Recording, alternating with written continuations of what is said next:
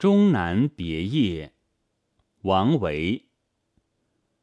终岁颇好道，晚家南山陲。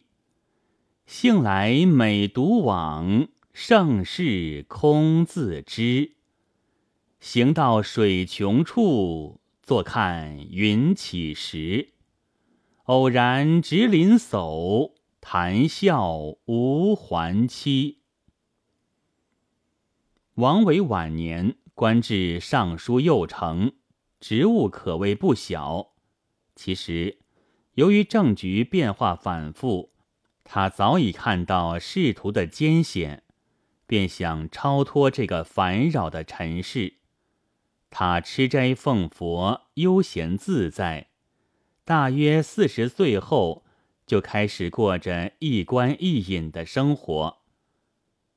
这首诗描写的。就是那种自得其乐的闲适情趣。开头两句：“中岁颇好道，晚家南山陲。”叙述自己中年以后，即厌尘俗而信奉佛教。晚是晚年，南山陲指辋川别墅所在地。此处原是宋之问别墅。王维得到这个地方后，完全被那里秀丽幽静的田园山水陶醉了。他在山中与裴秀才迪的信中说：“足下方温经，委不敢相烦，则便往山中弃感兴寺，与山僧泛气而去。北设悬坝。”清月映郭，夜灯画子冈，王水轮连，雨月上下。寒山远火明灭林外，身向寒犬，吠声如豹。村墟夜冲，复与书中相见。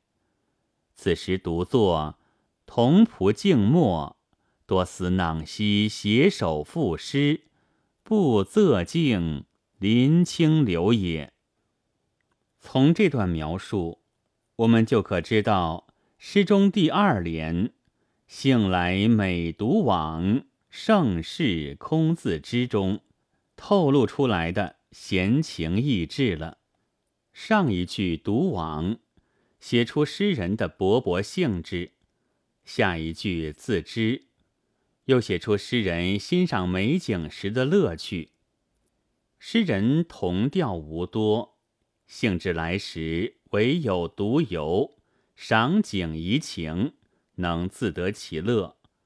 随处若有所得，不求人知，自己心会其趣而已。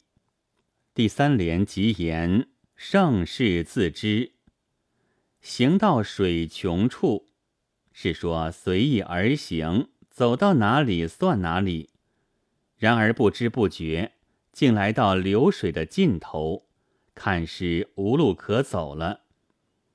于是索性就地坐了下来。坐看云起时，是心情悠闲到极点的表示。云本来就给人以悠闲的感觉，也给人以无心的印象。因此，晋陶潜才有“云无心以出岫”的话。通过这一行一道、一坐一看的描写，诗人此时心境的闲适也就明白皆出了。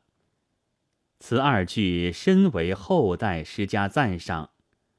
晋人于碧云说：“行至水穷。”若已到尽头，而又看云起，见妙境之无穷，可悟处世事变之无穷，求学之义理亦无穷。此二句有一片画机之妙，这是很有见地的。再从艺术上看，这二句诗真是诗中有画。天然便是一幅山水画，无怪宣和画谱指出，行到水穷处，坐看云起时，即白云回望河，青霭入看无之类，以其句法，皆所画也。最后一联，偶然值林叟，谈笑无还期，突出了“偶然”二字。其实。不止遇见这林叟是出于偶然，本来出游便是乘兴而去，带有偶然性。行到水穷处，自然又是偶然。偶然二字实在是贯穿上下，成为此次出游的一个特色。而且正因处处偶然，所以处处都是无心的愈合。更显出心中的悠闲，如行云自在翱翔，如流水自由流淌，行迹毫无拘束。他写出了诗人那种天性淡逸、超然物外的风采，对于我们了解王维的思想是有认识意义的。